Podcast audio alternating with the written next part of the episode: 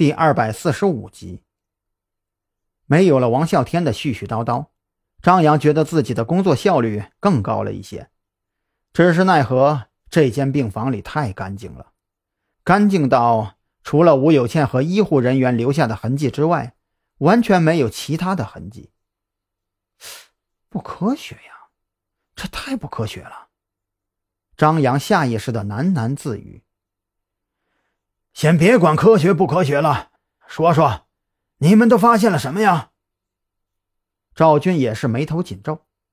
昨晚他自信一跳，让他两条腿都有了不同程度的骨折，坐在轮椅上，自然不能进入案发现场，只能把轮椅停在门口，看着张扬二人忙活。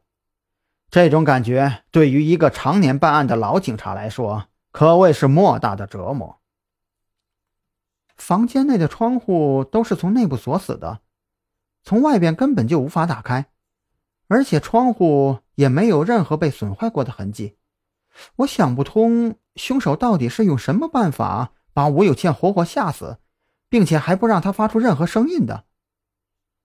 蓝雨桐率先开口，说出了自己的疑惑之处，然后目光转向张扬的方向，眸中闪过一抹温柔。张扬正蹲在地上收拾一些碎片，你们看，这些碎片几乎遍布整个房间，应该是墙上用来呼叫医护人员的传呼器在炸裂之后飞溅出去的，就像吴有倩家中那部电话一样。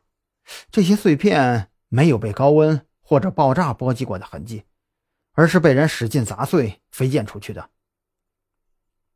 哎，不对，还是。还是有一些区别的。说话的功夫，张扬已经将地上的碎片全都收拢在一起，并且大体拼凑了起来。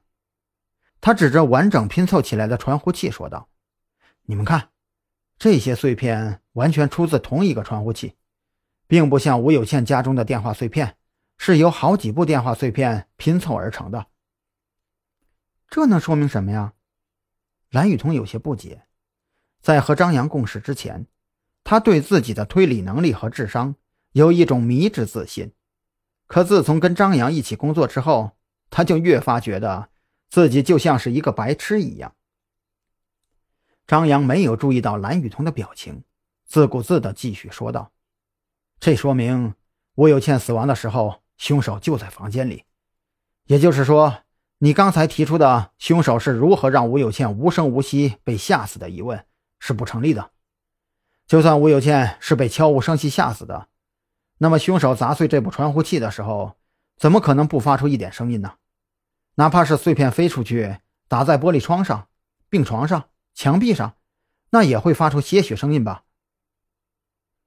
所以，所以现在我们需要弄明白的问题在于，凶手是如何让病房外的人。无法听到病房内的声音的赵军很快就想明白了张扬的重点所在，面色不由得更加阴沉起来。病房的隔音效果几乎等于没有。王啸天原本就是个游走江湖的老神棍，吃这口饭的人耳聪目明是最起码的基本要求，可连他都没有听到屋里发出任何声音，这就有点细思极恐了。在场的三个人。脑袋里不约而同地想到同一个问题：女人惊恐的尖叫，传呼器被砸碎的巨响，仅仅一门之隔，怎么就能做到悄无声息呢？